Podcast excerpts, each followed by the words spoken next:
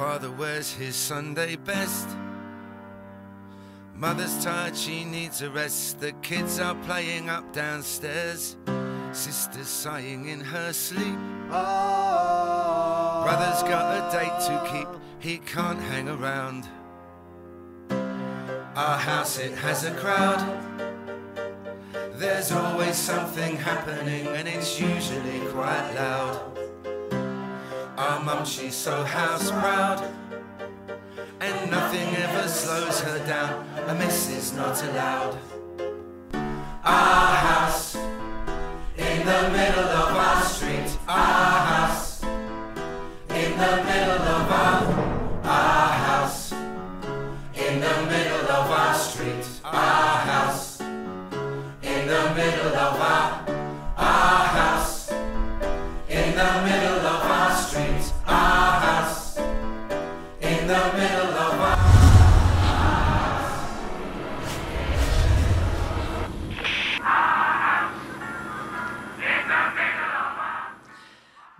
primera de Timoteo 5, del 9 al 16. Qué texto, ¿eh?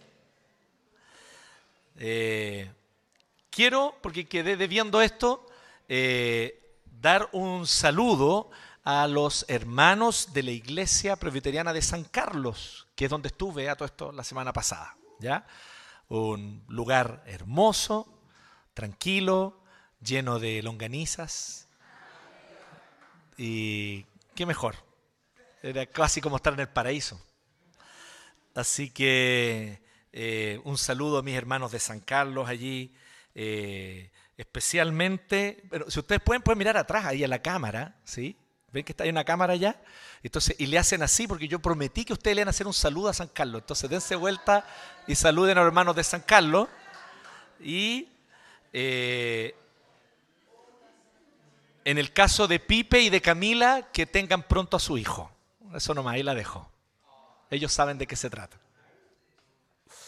Bueno, así que, ¿qué texto, eh? Es como que contradecía todo lo que venía diciendo Pablo. Pablo venía diciendo así, a todo esto para los que no saben, venimos estudiando toda la primera carta a Timoteo. Usted puede acompañar y saber qué hemos hablado hasta ahora viendo los mensajes anteriores.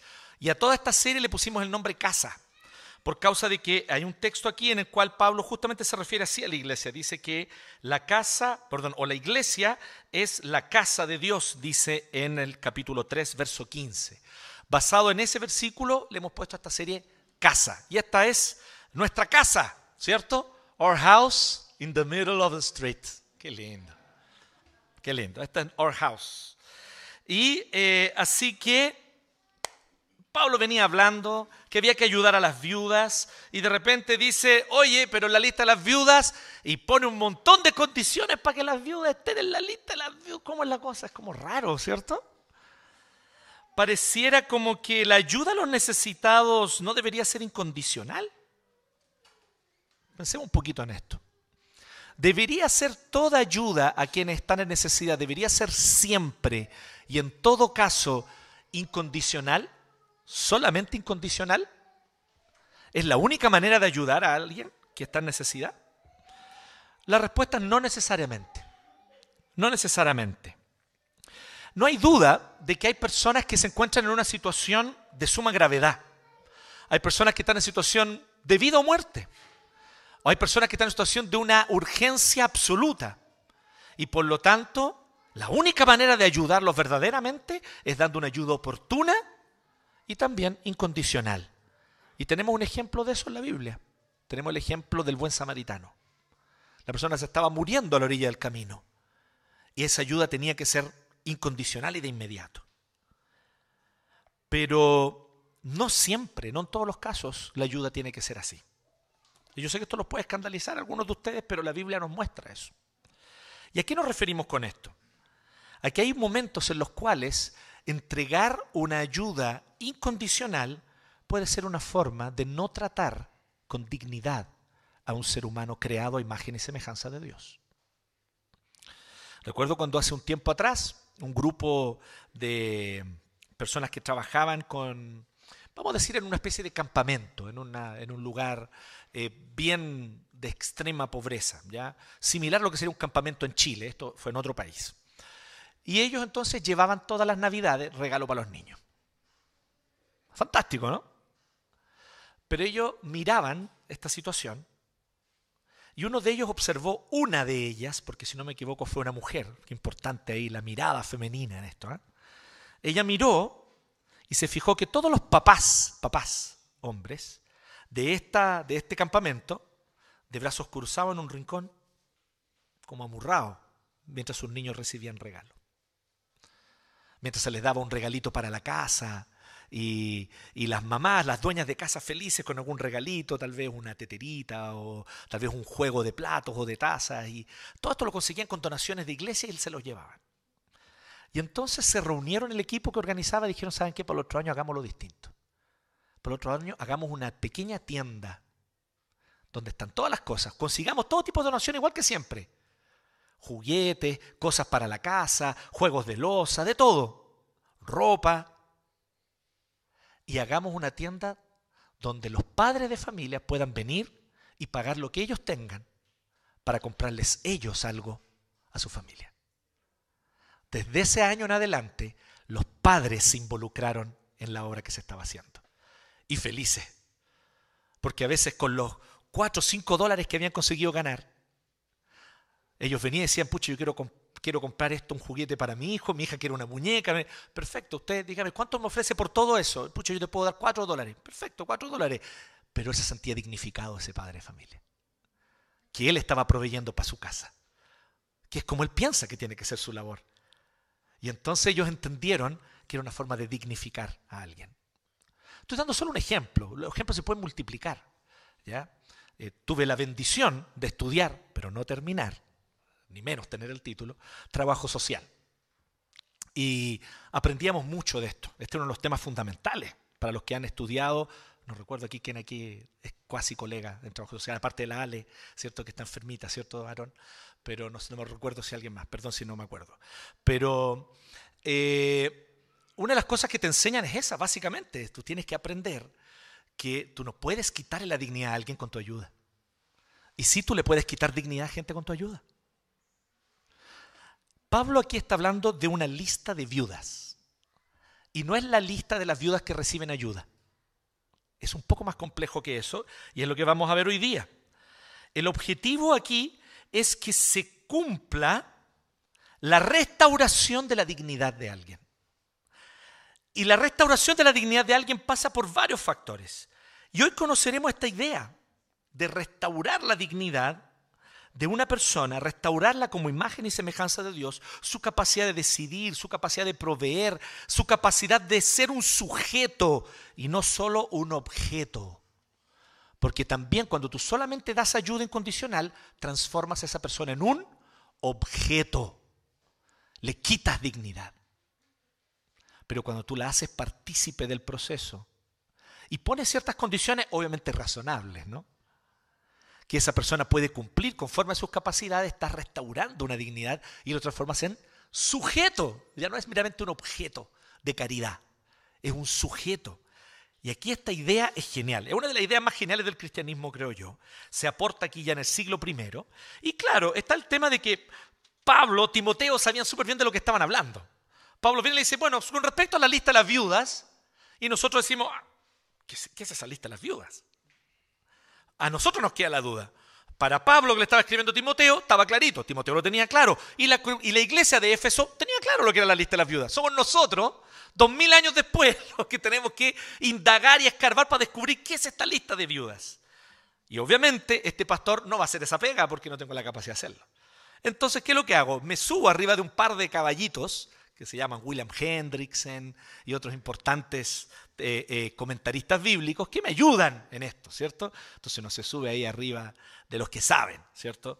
Eh, y, nos encontramos entonces con que efectivamente existe entre los eruditos un consenso de que había una lista de viudas que eran viudas que no podían o no tenían redes, lo que Pablo le llama viudas desamparadas, no tenían redes no tenían familia que las sustentara, eh, o su familia la había despreciado, menospreciado por ser cristiana, por serse cristiana, y estaban solas, abandonadas, en fin. Entonces eran mujeres que no tenían redes. Y estas viudas eran entonces ayudadas por la iglesia con la condición de que cumpliesen un ministerio de visita a los enfermos, de discipulado, y estamos, piensen aquí conmigo, sociedad greco-romana del siglo I. Siempre tenemos que volver a insistir eso, ¿cierto? Para algunos de ustedes es repetitivo y dicen, pero si eso es obvio, ¿cierto? Pero para, no para todos, es importante recordar esto. Las separaciones de funciones entre hombres y mujeres eran mucho más claras y mucho más eh, eh, eh, tajantes que ahora. Así que había literal lugares donde un hombre no podía meterse, solo mujeres. Y estas mujeres viudas, por lo tanto, eran mujeres que podían ir a esos lugares, estar en ciertos ambientes, evangelizar y disipular a otras mujeres. Acompañar y visitar enfermos y acompañar a las personas en necesidad. Algunos dicen que incluso es el antecedente bíblico de lo que después van a ser en la Edad Media el ministerio, el servicio de las monjas, ¿sí? que nos tienen muy buena reputación a veces en nuestra sociedad actual, ¿cierto? porque son personajes de película de terror, ¿cierto? O son personas súper severas, de esas que les pegaban con la regla a los niños en la mano, ¿cierto? Eh, pero la verdad es que eh, las monjas eran inicialmente un ministerio de ayuda de la iglesia. Y eran mujeres entonces que se consagraban y que hacían un compromiso. Y este compromiso era que ellas iban a dedicarse hasta su muerte a servir al prójimo sirviendo a la iglesia. ¿Sí? Ya empezamos a entender un poquito entonces de qué está hablando Pablo aquí, ¿cierto? Entonces vamos al texto, ¿les parece? Hoy veremos, por lo tanto, esta lista de las viudas y qué es lo que hacían. Así que el título que le vamos a poner hoy día, ya que hay que ponerle un título, pongámosle un título. Ayudando a quienes pueden ayudar. Ayudando a quienes pueden ayudar. Como decía, esto es una genial idea de la iglesia primitiva, de la iglesia del primer siglo que consiste en ayudar a gente para que estos a su vez cumplan un ministerio de ayuda a otros. Y aquí hay una cosa súper interesante. Cómo esto restaura la dignidad de un grupo de personas que eran sumamente menospreciadas en este contexto del siglo I.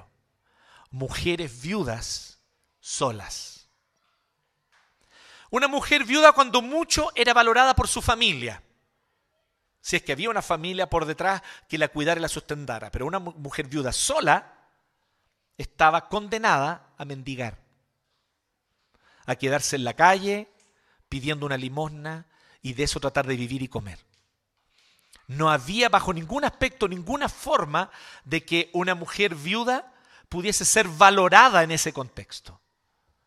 Pero la iglesia cristiana consideró que no era así. Consideró que las mujeres viudas solas no eran solamente un objeto de caridad. Ah, démosle para que tengan sustento. No. Pensaron, ellas son personas con sabiduría. Son personas con experiencia. Y si pertenecen a la comunidad cristiana, tienen el Evangelio y la palabra de Dios.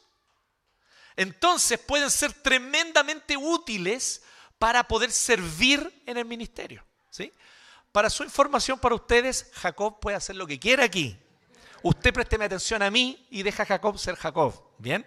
Y su papá, por último, en último caso, estará atento a que no le ocurra nada, ¿ya? Ahí sí, atento a que no le pase ningún problemita ahí, ¿ya? Así que, sigamos entonces. Lo que Pablo hace, lo que la iglesia primitiva hace es reconocer que hay una inmensa fortaleza de cualidades que las viudas tienen.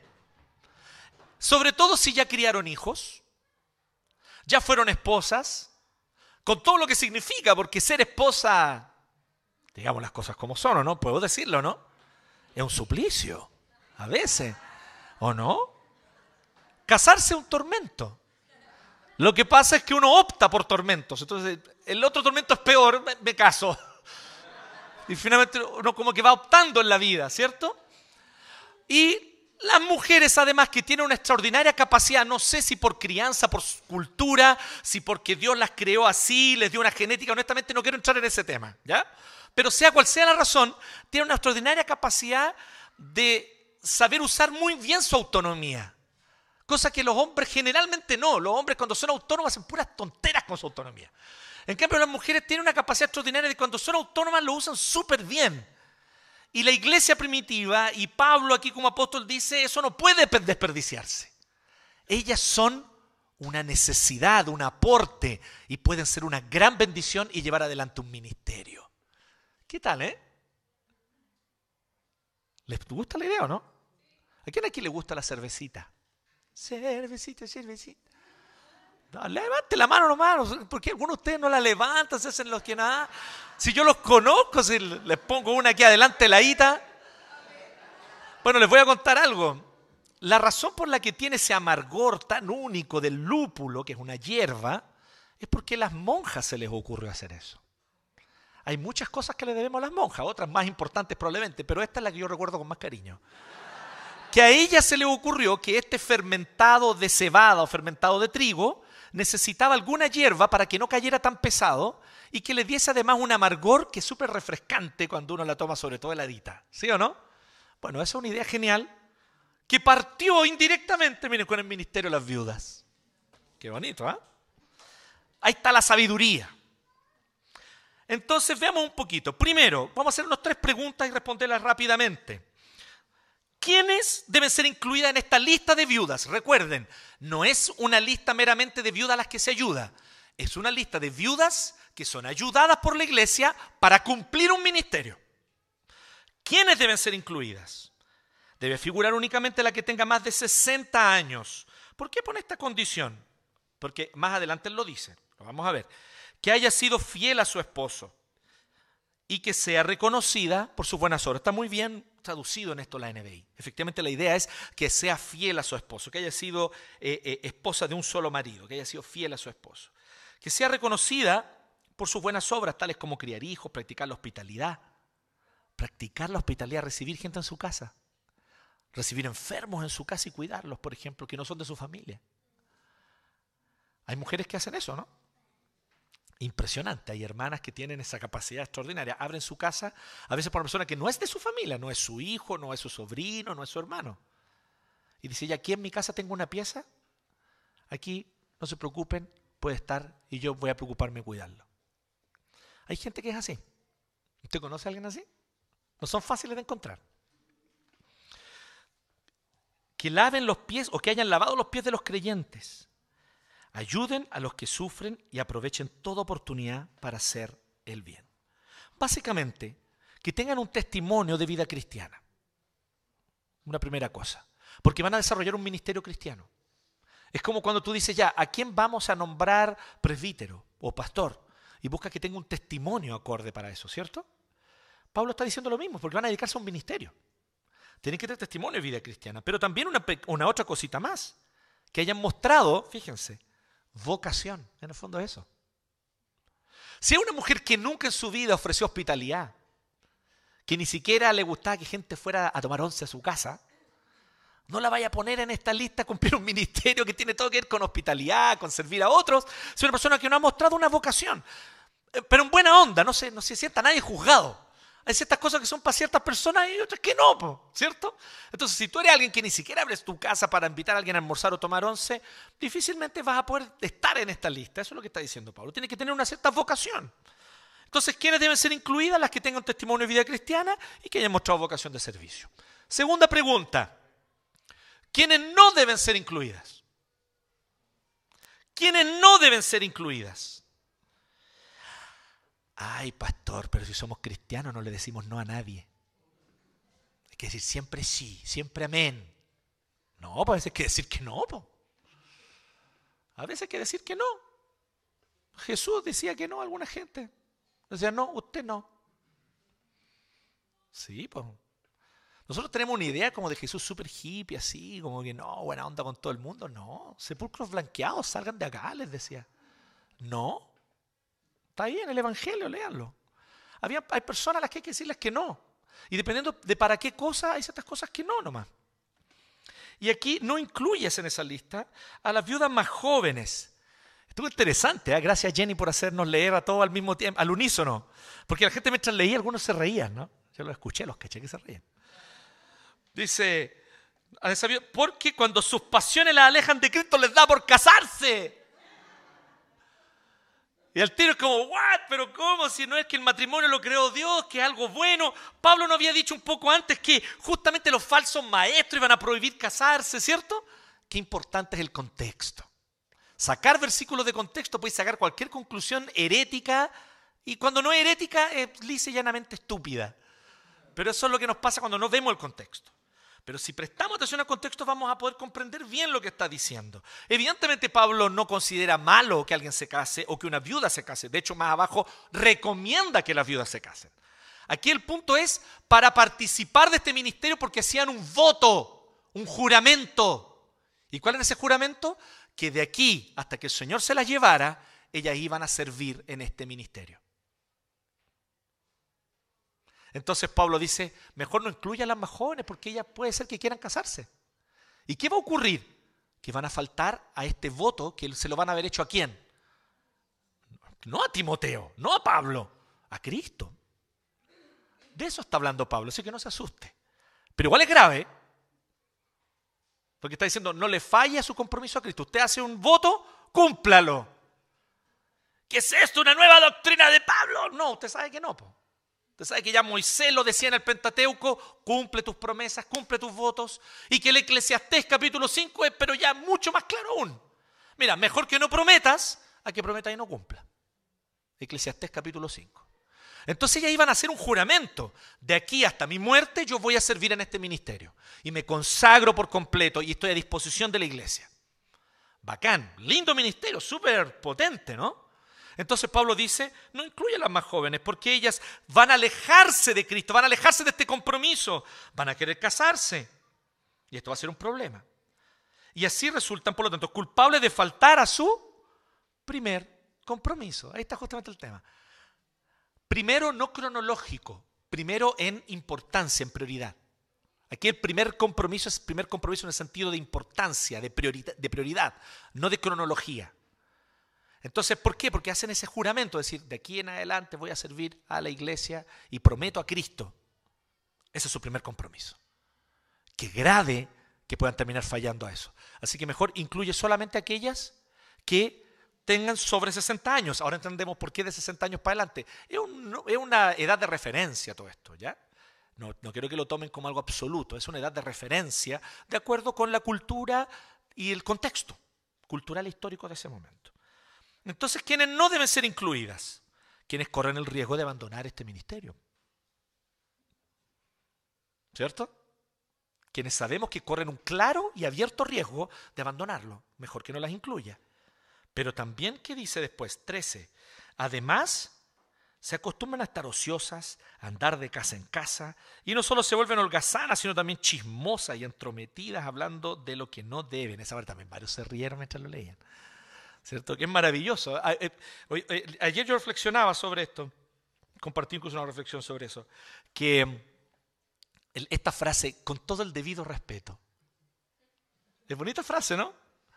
A mí me gusta la frase, con todo el debido respeto, porque nos dice cuál es la cantidad de respeto debido. Es con el debido respeto. Y según el caso, puede ser poco, puede ser mucho. O puede ser cero, maldito holgazana. ¿Ah? Por ejemplo. ¿Cierto? No, lo de maldita fue extra, eso Pablo no lo dijo. Eso lo digo yo que soy más pecador que él. Pero entonces, no, se vuelven holgazanas, se vuelven chismosas, entrometidas, hablando de lo que no deben. Pablo está haciendo una descripción dura, pero realista, de personas que no tienen una vocación para esto. No están involucradas en esto por el servicio, están involucradas porque esto les permite llevar y traer. ¿Se acuerdan la, vieja expresión, el correo de las brujas? ¿Sí? Qué, fea expresión esa, ¿no? ¿Sí? Pero algunas personas la usan. El correo. Bueno, hay algunas que les gusta, ¿cierto? Que empiezan, que les gusta estar en este ministerio, no porque tengan una vocación de realmente servir, sino porque quieren estar metidas donde no deben. No, dice Pablo. En ese caso, no. Por lo tanto, ¿quiénes no deben ser incluidas? Las que corren el riesgo de abandonar el ministerio, como dije, y las que no tengan hábitos piadosos. Una persona que se va a aprovechar un poquito, porque eso es lo que va a ocurrir, se va a aprovechar de la ayuda de la iglesia. Recuerden, estas son viudas que no tienen redes. Entonces ya son sustentadas por la iglesia para que a cambio ejerzan un ministerio. ¿Vamos siguiendo? Entonces Pablo está dando los principios de ayudar a quien ayuda a otros. Tiene que tener hábitos piadosos esta persona. Tiene que haber mostrado esos hábitos piadosos. Saber ser reservada con las cosas que le cuentan. Saber ser prudente.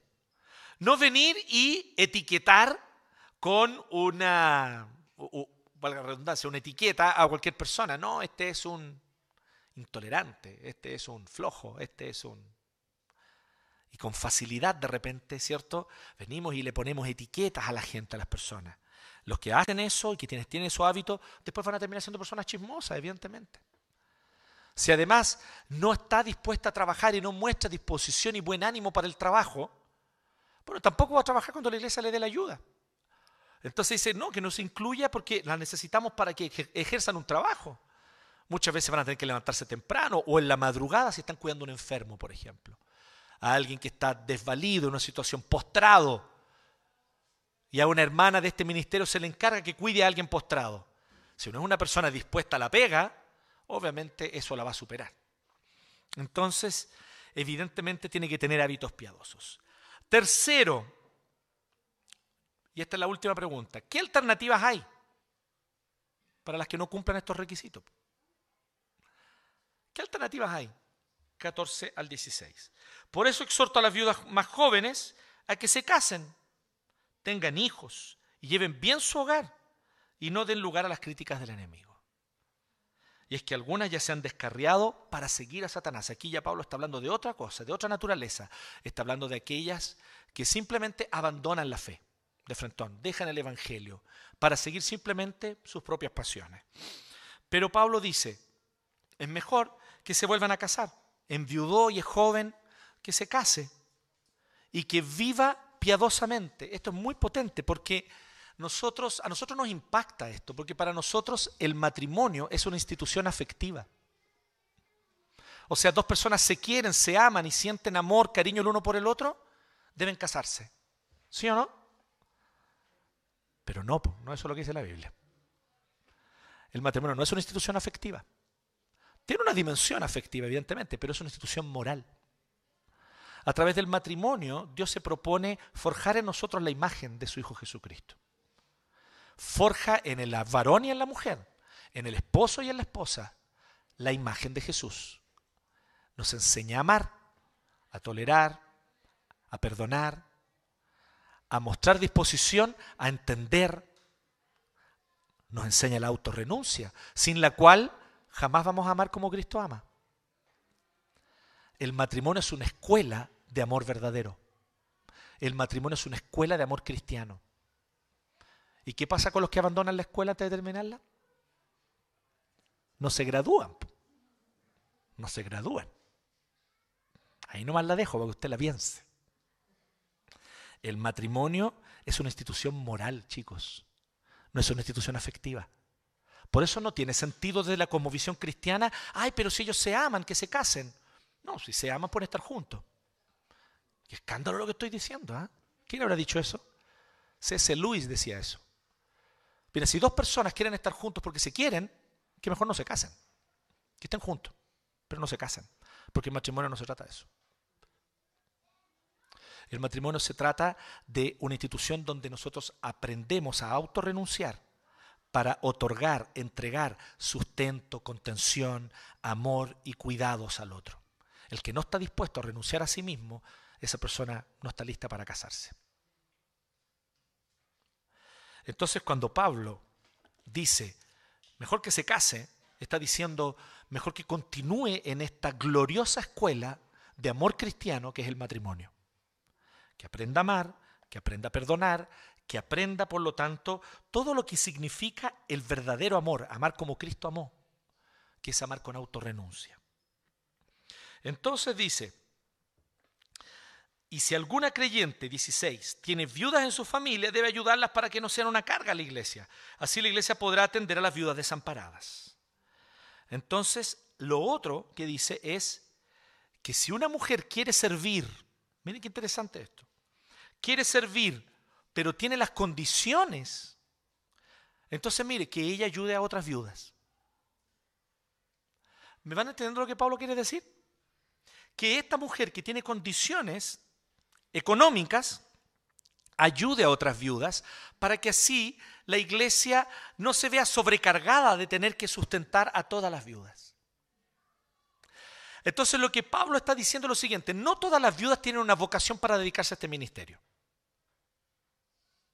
Las que no lo tienen pueden ser sustentadas por otras personas. Primero, ya lo vimos la semana pasada con el presbítero David, su propia familia, que se hagan cargo de sus propias viudas y las cuiden pero también las mujeres que tienen condiciones de poder ayudar a alguien, que ayuden a otras viudas. Si alguna creyente, está hablando de una mujer aquí, de mujeres, tiene viudas en su familia, y aquí la idea es en su oikos, en su casa. O sea, no necesariamente alguien de su familia sanguínea, sino que puede ser una sierva, por ejemplo, que trabajó en la casa donde ella vive.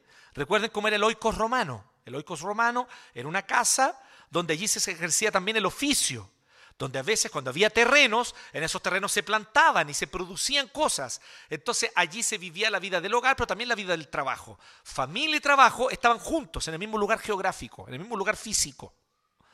Entonces cuando dice alguien de su oikos, puede ser alguien también que trabaja con ellos. Una sierva, por ejemplo, que ya es anciana, que sirvió por muchos años en la casa.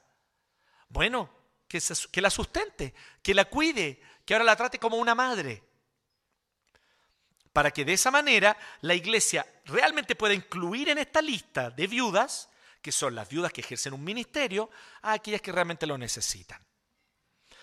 Porque no olviden lo que ya decía eh, Pablo justamente antes, en el verso 3.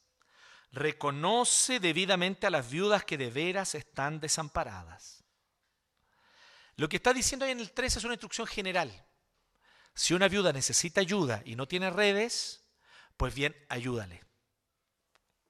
Pero si quiere, ahí viene el 9, ser incluida en la lista de las viudas que ejercen el ministerio de ayuda y de servicio al prójimo, ah, no, ahí tiene que cumplir ciertos requisitos.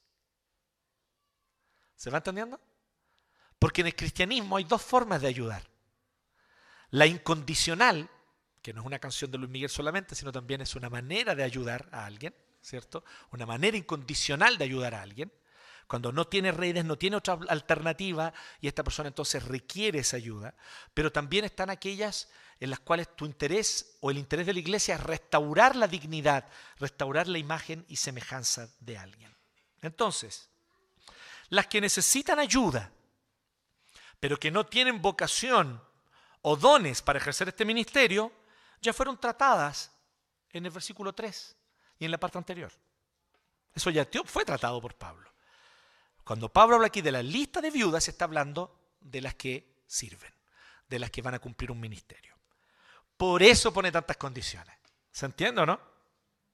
Entonces ahora entendemos y decimos, ah, entonces Pablo está poniendo estas condiciones porque él entiende que hay un cierto grupo de personas y de viudas que deben ejercer un ministerio y ellas deben ser cuidadosamente seleccionadas ellas eran sustentadas por la iglesia, la iglesia les daba donde vivir, les daba alimento, les daba sustento, les daba, en fin, le proveía para todo lo necesario y a cambio ellas servían al prójimo, atendiendo enfermos, discipulando y evangelizando a mujeres más jóvenes, etcétera, etcétera.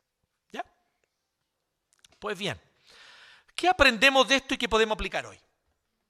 ¿Sí? Quiero decir cuatro cositas.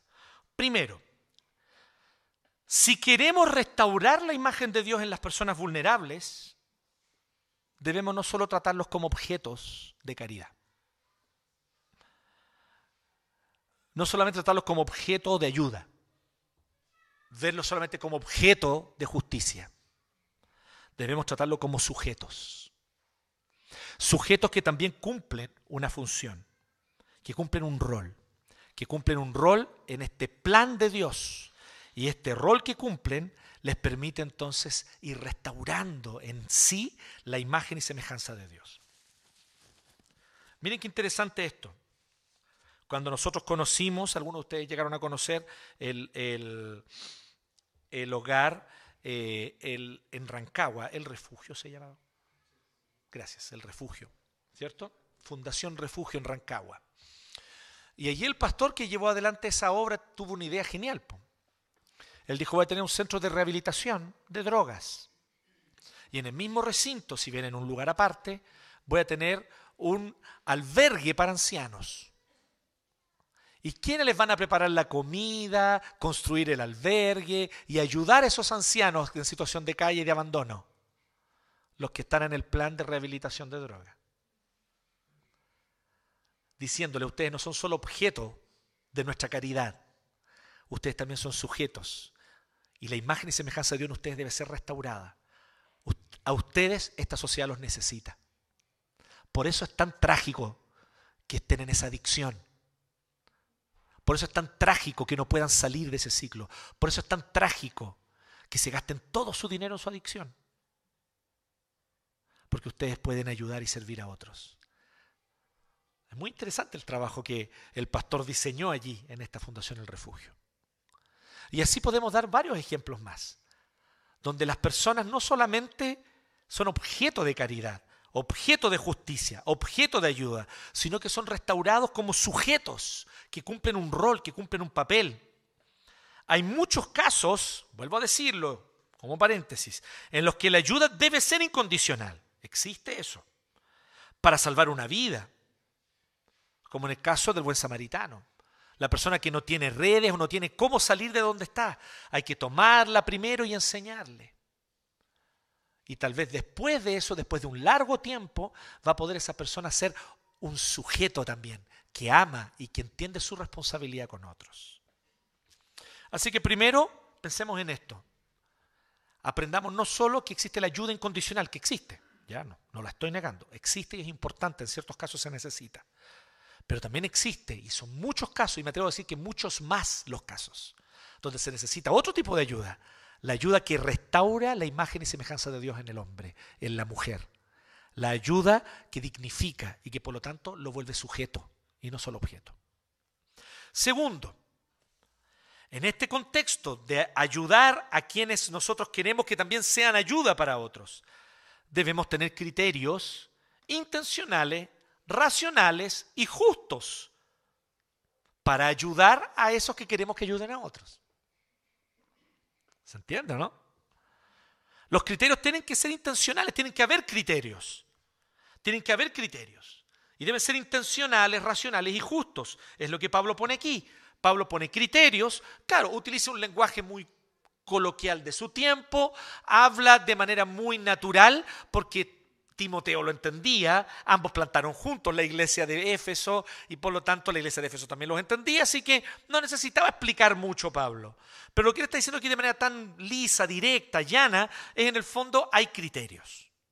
Y esos criterios deben ser intencionales, deben ser racionales y deben ser justos, para que así sepamos bien bajo qué condiciones se va a ayudar a aquella persona que queremos restaurar su imagen y semejanza de Dios en él deben dar muestras e indicios, por ejemplo, de que van a ser responsables en su misión, en la misión que se les va a encargar, por ejemplo. Entonces, hay que tener criterios. Tercero, no debemos tener temor en decir no en ciertas ocasiones. Hay ocasiones en que la respuesta más adecuada y más cristiana incluso es un no. Yo sé que nos cuesta imaginarlo, pero hay momentos en los que efectivamente la respuesta más cristiana es un no. Hay ciertas personas a las cuales se les debe decir un no. No te vamos a dar esta ayuda hasta que tú no hagas esto. Hasta que no te comprometas en esto. Hasta que no te comprometas en este proceso. ¿Sí? ¿Por qué? Porque estamos haciendo un trabajo más integral de restaurar la dignidad de la persona casos en los que no se cumplen los requisitos, por ejemplo, justamente los criterios. Pero en cuarto lugar, y aquí es donde está lo interesante, cuando decimos no, tenemos que indicar alternativas. No es un no nunca. No, ¿cómo se te ocurre? Sale, vaya. No te quiero ver más. Chao. No, si la persona está necesitando ayuda, está en una situación de vulnerabilidad, ¿qué alternativas le presento? Eso es importante. ¿Sí? Entonces, no, mira, yo no puedo hacer eso por ti ahora. No, no te voy a dar dinero. ¿Y por qué no? No, porque yo sé que tú vas a usar ese dinero para comprarte esa maldita droga que justamente te tiene en la calle. No, no te voy a dar ese dinero. Pero aquí está mi alternativa. Me dijiste que querías plata para comer, ¿cierto? Te pago un plato aquí. Vamos, crucemos la calle, yo te lo pago. Le presento una alternativa. Estoy dando un ejemplo súper burdo y cotidiano, ¿me entienden? Pero aquí también está el tema. Cuando decimos no, ¿cuál es la alternativa? Porque Pablo aquí les, da alternativa. Dice, no incluyas en esta lista, ta, ta, ta, ta, ta. Pero ¿cuál es la alternativa? Bueno, la alternativa es, si son jóvenes, busquen casarse. Y si tienen la capacidad financiera, ¿para qué quieren ser de la lista de ayuda, de la lista de viudas? Que ellas mismas ayuden a viudas para que así sean menos las viudas que necesiten ayuda de la iglesia, porque otras personas individual y personalmente están dando esa ayuda a otros. ¿Se fijan cómo la visión de la ayuda en la iglesia no es centralizada? ¿Me entienden o no? La visión cristiana de la ayuda no es centralizada. Centralizada en lo que sea, ¿ya? Centralizada en la iglesia o centralizada en el Estado o centralizada... No hay que centralizar la ayuda, nunca. La ayuda debe ser lo más diversificada posible. Es bueno, es muy necesario, creo yo, en mi opinión personal, que el Estado pueda otorgar la ayuda más fundamental a las personas, sobre todo a las personas que no tienen cómo acceder a nada. Es bueno, es necesario, creo que es súper positivo. Pero no por eso vamos a pensar que todo debe venir del Estado. Es peligroso ese juego. Es peligroso ese juego. La Biblia muestra eso todo esto, ¿ah? no es un principio esto. En Génesis, por ejemplo, vemos cómo los egipcios se hicieron esclavos de Faraón justamente porque Faraón les ayudó con todo lo que necesitaban. Así que terminaron vendiendo sus campos y sus propias vidas. Perdieron su libertad. Y vemos cómo Dios a través de Samuel le advierte al pueblo de Israel. Cuidado con querer tener un rey como los de las otras naciones. Porque los van a esclavizar a ustedes. Les van a dar todo. Va a ser súper lindo tener un rey. Pero ustedes van a ser esclavos y no van a ser libres como son ahora. Son advertencias que la Biblia nos muestra. Entonces hay que tener equilibrio, hay que tener cuidado. No hay que centralizar ningún tipo de ayuda, ni como en la Edad Media, todo centralizado en la iglesia. Tampoco, negativo, tampoco es la idea. No hay que centralizar todo en la iglesia, no hay que centralizar todo en el Estado, no hay que, hay que diversificar. Mientras más actores estemos ayudando, mejor. ¿Me entienden? Que haya diversidad, mientras más estemos ayudando, mejor. Mientras más seamos con distintas iniciativas, distintos recursos, pienso yo que ahí, por ejemplo, si ustedes me preguntan, hay una buena aplicación de este texto. Que se diversifique la ayuda. Entonces Pablo dice que no todas las ayude la iglesia. La hermana que tiene recursos, por ejemplo, la hermana enviudó, pero enviudó de un importante comerciante romano que ganaba muchas lucas. Así que heredó tierra, heredó todo. Y esta viuda además sabe administrar el campo, sabe administrar el negocio, así que la viuda es, pero, ¿sí? Rica en un sentido económico de la palabra. ¿Sí? Entonces, oh, esta viuda sí, esa viuda puede ayudar a otras viudas, po. ¿Te fijas? Entonces, seamos más actores, es lo que Pablo está diciendo, seamos más los que ayudamos. Entonces, cuando decimos no, debemos mostrar alternativas, indicar alternativas. Pero aquí es donde yo quiero concluir. ¿De dónde sacamos estos principios? Leemos aquí, Pablo está diciendo, pero hay cosas que claramente mientras yo leía este texto, la fui descubriendo y que están por detrás de lo que Pablo está diciendo. No está explícito aquí. Es algo implícito. Pero no es gratuito, está implícito, pero está en otras partes de la escritura. Pero sobre todo y principalmente está en el ejemplo y en la vida de Cristo. Cristo vino a restaurar la imagen de Dios en todo hombre y mujer que cree en Él. A eso vino. Así que Él, para poder restaurar la imagen de Dios en nosotros, hace dos cosas. Hace las dos cosas. Él hace una ayuda incondicional. Cuando Él, por ejemplo, nos da nueva vida. No es como que delante de nosotros pudiesen venir y decir, mira, aquí está la, salvación y la condenación. Decide tú. Si yo estoy muerto, ¿cómo voy a decidir? ¿Entienden? Tengo un muerto aquí en un cajón y yo le digo Coca-Cola o Fanta. Si el muerto me apunta la Coca-Cola, yo salgo corriendo. Del susto. No, muerto está muerto. Estábamos muertos en delito y pecado. Así que Él tuvo que hacer incondicionalmente toda la obra. Venir a nuestra vida, venir a nuestro corazón, darnos nueva vida y entregarnos salvación gratuitamente con una gracia maravillosa y desbordante. Éramos incapaces de salvarnos nosotros mismos. Entonces Cristo nos da el ejemplo máximo de que sí hay espacio y sí es necesario ayudar incondicionalmente porque es muestra de gracia. Es una muestra de gracia. ¿Y qué es gracia? Amor que se le entrega al que no merece ser amado. Te vuelvo a decir la definición de gracia. Gracia es amar al que no merece ser amado. Y así es como Cristo te amó a ti. Y eso es como Cristo me amó a mí. Yo no merecía ser amado, menos aún por Él. Entonces, yo iba a la condenación y Él me salvó. Él hizo 100% todo, me dio nueva vida, me resucitó de los muertos y me hizo un llamado irresistible por el cual yo acudí a Él y pude obtener salvación. Así es como Cristo quiere obrar también en ti. Porque tal vez puede ser que alguno de ustedes, más de alguno que está hoy día aquí, necesita conocer esta salvación. Y yo quiero decirte algo, Cristo viene a tu vida para darte un nuevo corazón. Querido, querida, aquí no se trata de, sí, estoy haciendo algunas cosas mal, creo que necesito corregirlas y vengo a la iglesia para aprender cómo corregir todas esas cositas que yo hago mal. No, querido, viniste a la iglesia equivocada si viniste aquí a eso.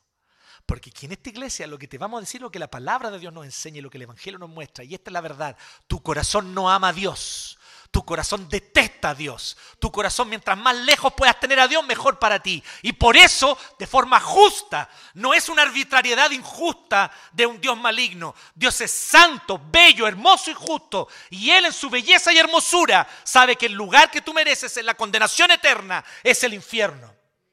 Pero no estás en este momento ardiendo allí. ¿Sabes por qué? Porque Él aún tiene misericordia de ti y te llama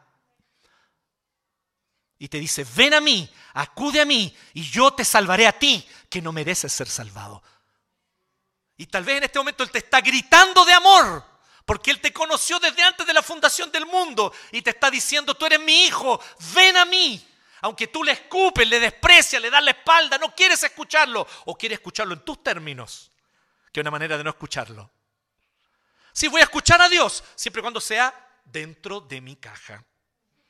Así yo hablo con Dios, si no, no. No, querido, Dios viene y rompe tu caja y la hace pedazo y la pisotea y te dice, yo soy el Dios verdadero, no quepo en tu cajita. Soy mucho más grande que eso y vengo a decirte que quiero salvarte porque desde antes de la fundación del mundo te conocí. Y yo sé que si sigues ese camino vas a condenación por siempre. Entonces sí, Cristo nos da muestra de que la ayuda incondicional es fundamental. Sin ella no habría salvación. Y es por eso que, ¿qué es lo que hace Cristo? Toma toda tu culpa, todo tu pecado, toda tu rebeldía, lo tomó y lo cargó sobre sí y le dijo al Padre, castígame a mí, que yo reciba el juicio que Jonathan merece justamente, pero que yo lo reciba en su lugar para que él pueda ser salvo. Y sobre esa cruz él pagó tu deuda, pagó tu precio, y de esa manera entonces, hoy él extiende los brazos de gracia y de amor hacia ti. Así que Él realmente hace incondicionalmente todo en esta salvación. Se levanta de los muertos al tercer día como una muestra poderosa y potente de que realmente su sacrificio fue aceptado. Y como muestra también para ti y para mí que ahora ya no tenemos por qué temerle a la muerte si creemos en Él. Lo que nos espera es un futuro glorioso y una resurrección gloriosa. Ayuda incondicional, en el Evangelio vemos harto de eso. Pero no es solo eso lo que hace el Señor, también hace otra cosa. ¿Y qué es lo que Él hace? Una vez que tú eres resucitado espiritualmente de los muertos, Él te da nueva vida, eres llamado irresistiblemente, tu corazón es renovado, eres convertido a Él. ¿Qué ocurre? Viene su Espíritu a habitar en ti. El Espíritu de Dios viene a habitar en nosotros y empieza a habilitarnos, a desafiarnos, a restaurarnos, y es un trabajo cuidadoso de quineterapia de músculos que nunca habíamos usado en nuestra vida. Y ahí va cuidadosamente el Espíritu Santo, a veces dolorosamente, ¿no? Porque existe una frase que a los kinesiólogos les encanta, ¿no? Dice, si no duele porque no está haciendo efecto, tiene que doler. Pero tiene que doler un poco tampoco, demasiado, porque te estoy haciendo daño. ¿Sí? Por lo menos el pastor David, que es kinesiólogo, siempre dice esa frase. No sé si todos los kinesiólogos la dicen. ¿Cierto? Pero entonces no, tiene que doler. Si no está doliendo es porque no está, no está bien. Po. Pero tampoco tiene que ser demasiado. Tiene que ser su, su justo, su, su cantidad justa. Bueno, el Espíritu Santo viene y comienza a habilitar nuestro corazón. Nos va enseñando a amar. Hablábamos recién de un instrumento que el Espíritu Santo usa para enseñarnos a amar, el matrimonio. Existen otros instrumentos que Dios usa, la paternidad, la maternidad. También Dios la usa para enseñarnos lo que es el amor. Enseñarnos experiencialmente lo que es amar. Que de otra manera no conoceríamos profundidades del amor si no fuese a través de eso. Es muy interesante esto. Pero el Espíritu Santo va usando sus principales herramientas. ¿Cuáles son? La lectura de la palabra, la oración, la comunión con los hermanos. Y Él va trabajando y nos va desafiando a salir de la comodidad. Y entonces, Señor, comienza a trabajar nuestras piernitas que nunca antes la habíamos usado y caminamos torpemente, nos caemos a cada rato, pero Él nos sigue levantando porque su gracia es mayor. Su gracia es más poderosa, su gracia es más inmensa. Entonces, cuando no somos capaces, Él sabe que no lo somos. Nos toma, nos vuelve a levantar y dice, no pasa nada. No sientas esa culpa y esa condenación sobre ti. Cristo ya pagó el precio. Solo levántate e inténtalo de nuevo. Levántate y vamos otra vez. ¿Ok? Te caíste esta vez, te tropezaste, te pasaste tres pueblos. No importa, vamos, yo te voy a buscar, volvamos, empecemos de nuevo. Entonces la gracia de Dios también va trabajando en nosotros a través de este proceso de santificación. Y ahí también vemos que por lo tanto hay un modelo de ayuda. Ayudamos, pero desafiando a las personas a salir de su comodidad también. Porque el mismo Evangelio también nos da muestras de eso. Por otro lado, ¿se fijan? El Evangelio nos muestra las dos cosas. Que hay un espacio para la ayuda incondicional y que hay un espacio para la ayuda que te saca de tu comodidad. Y que te dice, ok, te voy a poner una condición, sí, esta es. Tienes que empezar a trabajar. Hay varios hogares que funcionan así. ¿Sí? Es muy interesante esto, ¿no? Hay varios hogares, conozco especialmente uno que es para expresidiarios. Tal vez alguno de ustedes ha oído hablar. Es un lugar donde se van a vivir por tres meses los que salieron de la cárcel. Eh, honestamente no he estado allí, solo lo conozco de oídas. Se supone que el plan, y espero que esté funcionando así, efectivamente, se supone que el plan es proveerles un lugar donde vivir, les proveen lo básico, alimento, techo, un lugar donde vivir, pero también toda la asistencia espiritual, pero también social y en otros ámbitos para ayudarles con sus papeles y para ayudarles a conseguir trabajo. Hay asesoría de abogados y de otras personas para ayudarles, para que así ellos puedan conseguir, pero tienen un plazo. Les tú tenés tres meses para conseguir pega, es lo que sea, y te vamos a ayudar a conseguirla, pero tienes tres meses para conseguirlo. Lo desafían. A veces hay que desafiar a las personas, desafiarlos para que salgan de su comodidad. Eso también es una muestra de amor. También es una muestra de gracia. Y es una muestra de reconocer que la persona es imagen y semejanza de Dios. Lo, hemos dicho todo el rato. De eso se trata. No es solo un objeto, es sujeto también. El Evangelio creo que nos muestra poderosamente ambas cosas, ¿cierto? Existe una escena de Jesús en los Evangelios. ¿La han visto? Hay un gallo, no me refiero a un animal, me refiero a una persona,